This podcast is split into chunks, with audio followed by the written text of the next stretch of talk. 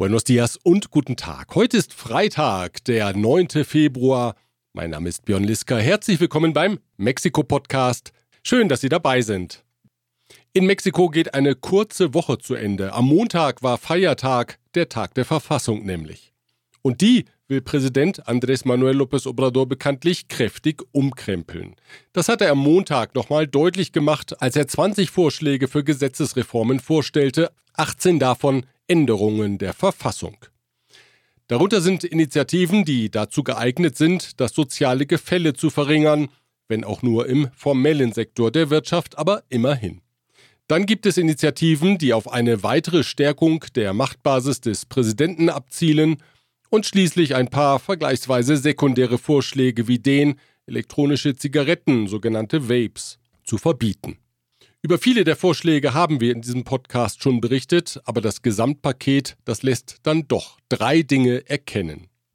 Erstens, López Obrador rechnet offenbar fest damit, dass seine Morena-Regierung das Land langfristig umgestalten wird. Oder anders, dass im Nationalpalast weiterhin Präsidentinnen und Präsidenten sitzen werden, die den Ideen von López Obrador verpflichtet sind. Denn sonst würden die Vorschläge wohl kaum darauf abzielen, die Machtfülle des Präsidenten weiter zu vergrößern und demokratische Gegengewichte weiter zu stutzen. Die Morena als PRI 2.0, das scheint die Idee zu sein. Zweitens, mit den Vorschlägen kurz vor den Wahlen gibt der Präsident seiner wahrscheinlichen Nachfolgerin Claudia Scheinbaum klare Linien und klare Grenzen vor. Der politische Übervater der Morena, er sagt zwar immer wieder, dass er sich nach dem Ende seiner Amtszeit aus der Politik raushalten wird, aber Anzeichen dafür gibt es aktuell keine. In seinem letzten Amtsjahr jedenfalls ist López Obrador bei weitem keine lame duck, wie man so sagt, keine lahme Ente. Er ist ein vor Ideen und Gestaltungswelle sprudelnder Politiker. Und drittens, viele der Vorschläge kosten richtig viel Geld. Und die Frage, wie das alles finanziert werden soll, die gibt López Obrador ebenfalls an seine Nachfolgerin weiter. Die steht vor einer Mammutaufgabe. Sie muss die Vorgaben von López Obrador in die Realität überführen. Gegen ihn wird sie nicht agieren können, auch wenn manche Beobachter das angesichts der Machtfülle glauben, die das Präsidentenamt verleiht. Sollte López Obrador mit seiner Nachfolgerin nicht zufrieden sein und sich öffentlich von ihr abwenden, wäre das eine kaum zu kompensierende politische Schwächung für sie. Auch für einen solchen Fall übrigens hat López Obrador einen Vorschlag in seinem Reformpaket untergebracht. Künftig sollen 30 Prozent der Wahlberechtigten ausreichen, um den Präsidenten mittels Volksbegehren zum Rücktritt zu zwingen. 30 Prozent, die hat López Obrador immer hinter sich. Konkretisiert hat der Präsident seinen Vorschlag, das private Rentensystem wieder zu verstaatlichen, also die Afores abzuschaffen. Die Opposition will ihn dabei, wie berichtet, unterstützen. Anspruchsberechtigte sollen bis zu einer Höhe von 16.000 Pesos 100 Prozent ihrer letzten Bezüge als Rente erhalten. Lag das Gehalt höher, gelten Abschläge. Zur Finanzierung soll ein Fonds in Höhe von 64 Milliarden Pesos eingerichtet werden. Der steht aber noch auf wackeligen Säulen. Eingepreist hat der Präsident da nämlich unter anderem den Treuhandfonds der obersten Justizbehörden und Geld, das er durch die Abschaffung weiterer autonomer Organismen erwartet. Aber beschlossen ist diese Abschaffung ja noch nicht.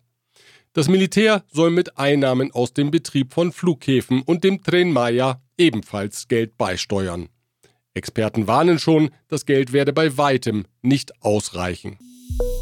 Gleich geht's weiter. Zunächst aber erlauben Sie mir einen Hinweis auf German Center Mexiko. Büros, Beratung und Netzwerke unter einem Dach. Chloemecom, Technologien für die Automatisierung und die Energieverteilung in der industriellen Anwendung. Kernliebers, der globale Technologieführer für hochkomplexe Teile und Baugruppen mit den Schwerpunkten Federn und Standsteile. Wir kommen nochmals zurück zum Thema Verfassung. Beim Festakt zum Dia de la Constitución, da trafen nämlich zwei Positionen wie unter einem Brennglas aufeinander. Da war der Richter des Verfassungsgerichtes, Alberto Pérez Dayan, der die Verfassung in ihrer aktuellen Form verteidigte.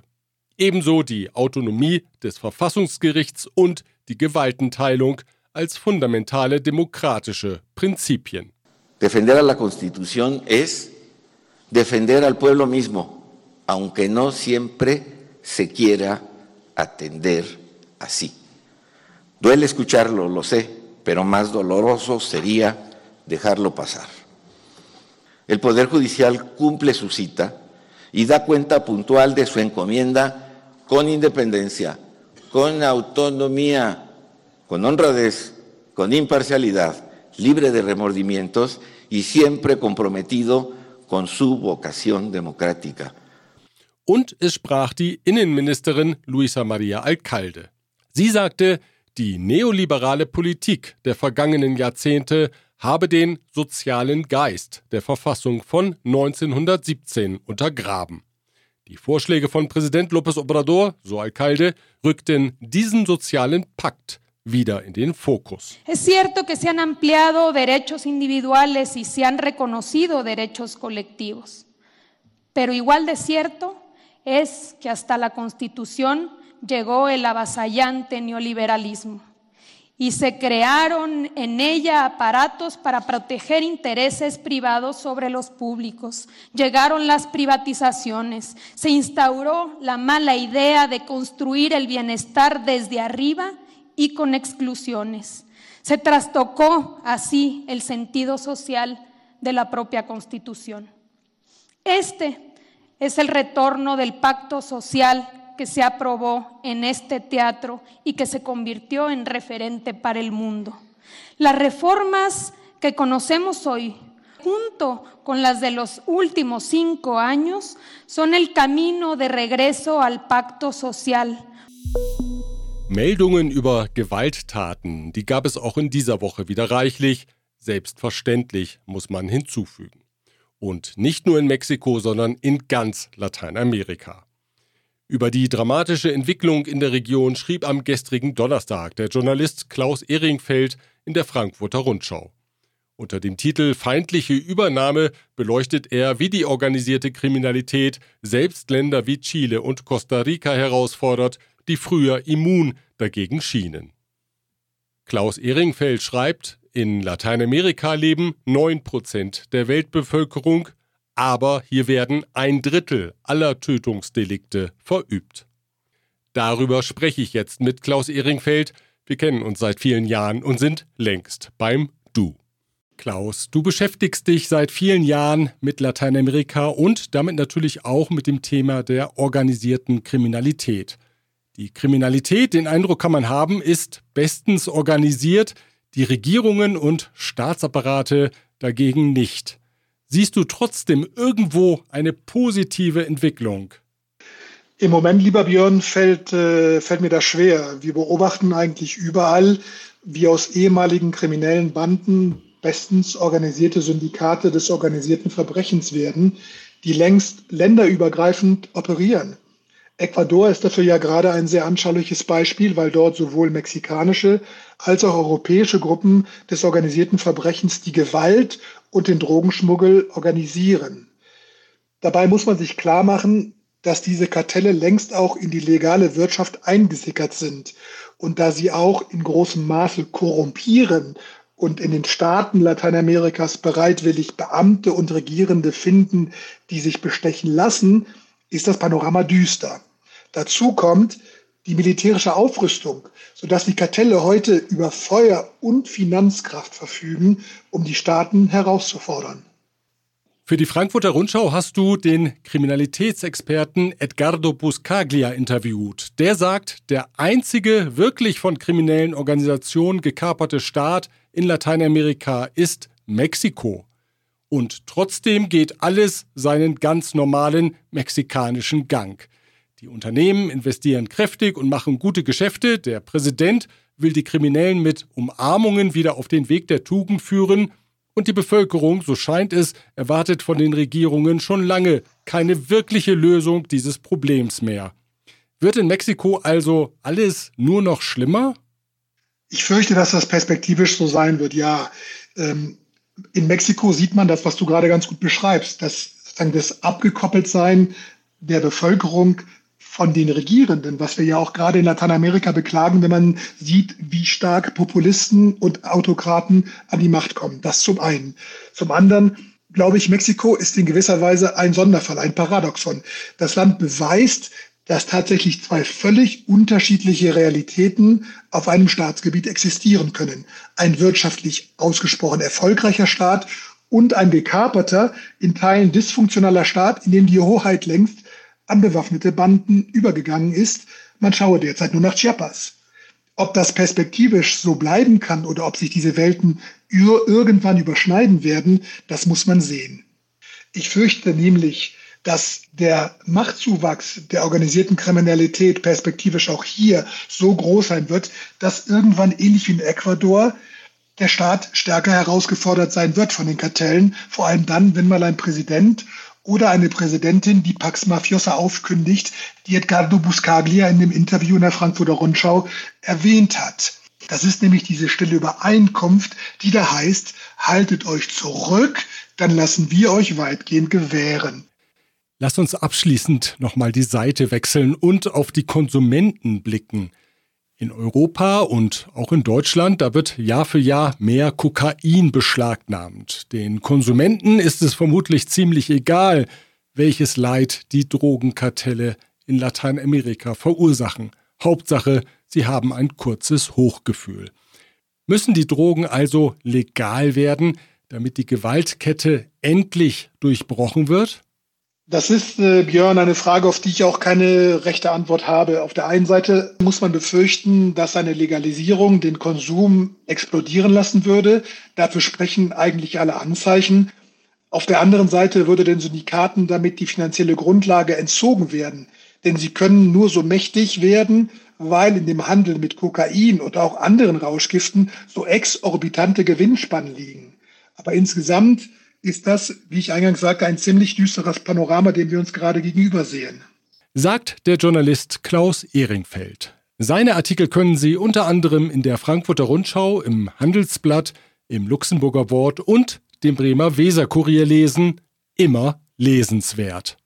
Gleich geht's weiter. Zunächst aber ein Hinweis auf ICUNET Group.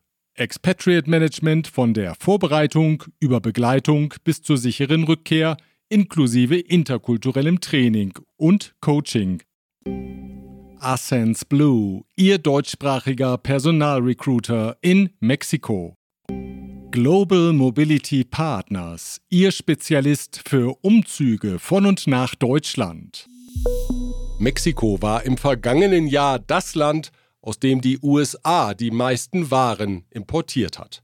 Damit löste Mexiko China als wichtigstes Herkunftsland ab. Insgesamt beliefen sich die US-Importe aus Mexiko auf 476 Milliarden US-Dollar. Das entspricht einem Warenfluss von 1,3 Milliarden US-Dollar pro Tag. Die Importe aus chinesischer Fertigung beliefen sich auf 427 Milliarden US-Dollar, also 50 Milliarden weniger als die aus Mexiko. Das letzte Mal, als Mexiko als Ursprungsland vor China lag, ist 21 Jahre her. Es war im Jahr 2002. Abgezeichnet hatte sich der Wechsel seit Jahren. Der ehemalige US-Präsident Donald Trump hatte 2018 Strafzölle auf chinesische Waren verhängt und damit den Rückgang der chinesischen Importe eingeleitet. Joe Biden setzt diese Politik fort.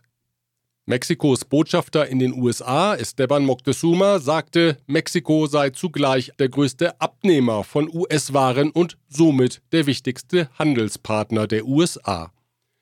Damit verbunden sei die Forderung, dass Washington Mexiko auch als solchen behandele, als wichtigsten Partner eben. Y si somos el socio comercial número uno, pues obviamente ese es el trato que siempre y en todos los ámbitos debemos de exigir y nos deben de. Ein kräftiges Wachstum haben 2023 auch die deutsch-mexikanischen Handelsbeziehungen registriert, wenn auch die Zahlen natürlich viel, viel niedriger sind als die im Verhältnis von Mexiko und den USA.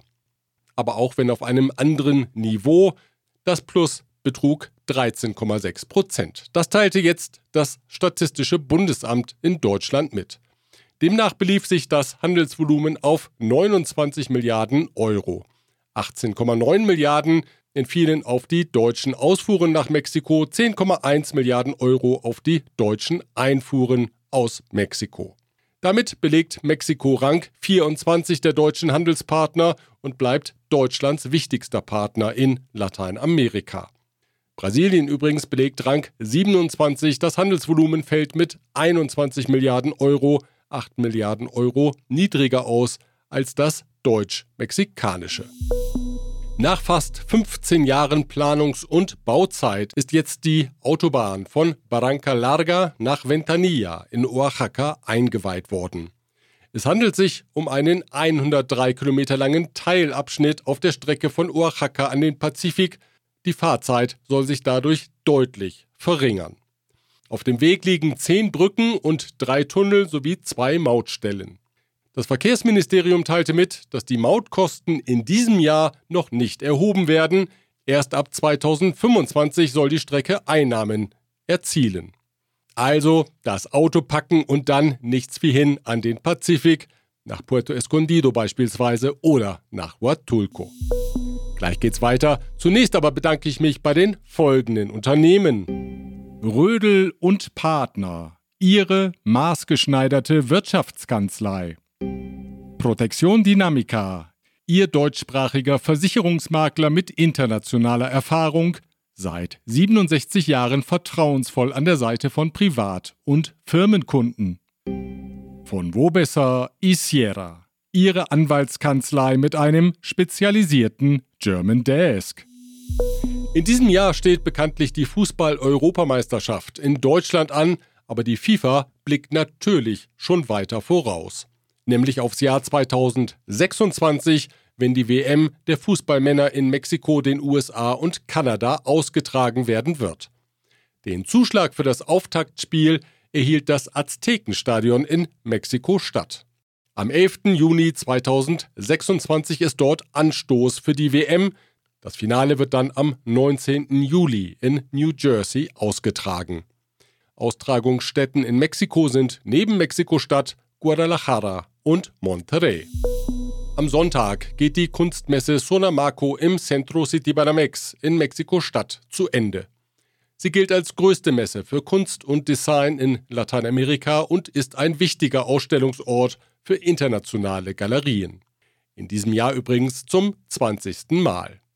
Bei der diesjährigen Sonamaco dominieren Bilder, nachdem die Galerien in den vergangenen Jahren vor allem Installationen gezeigt hatten.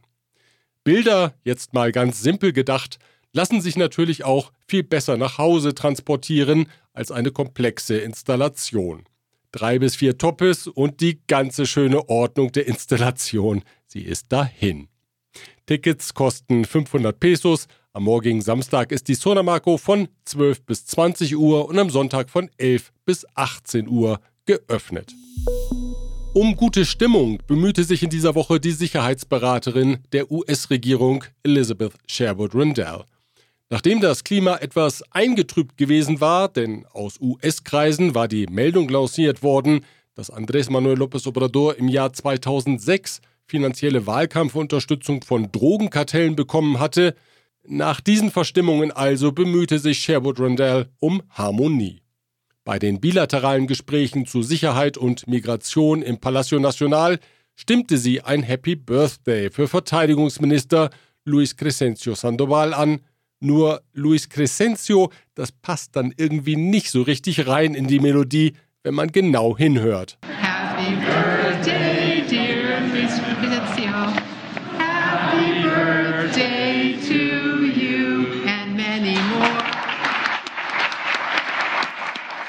Das ist bilaterale Gesangsdiplomatie auf höchstem Niveau. Soweit die Informationen aus Mexiko. Ihnen, wenn Sie in diesen Tagen Geburtstag haben sollten, ein schönes Fest und alles Gute für das neue Lebensjahr.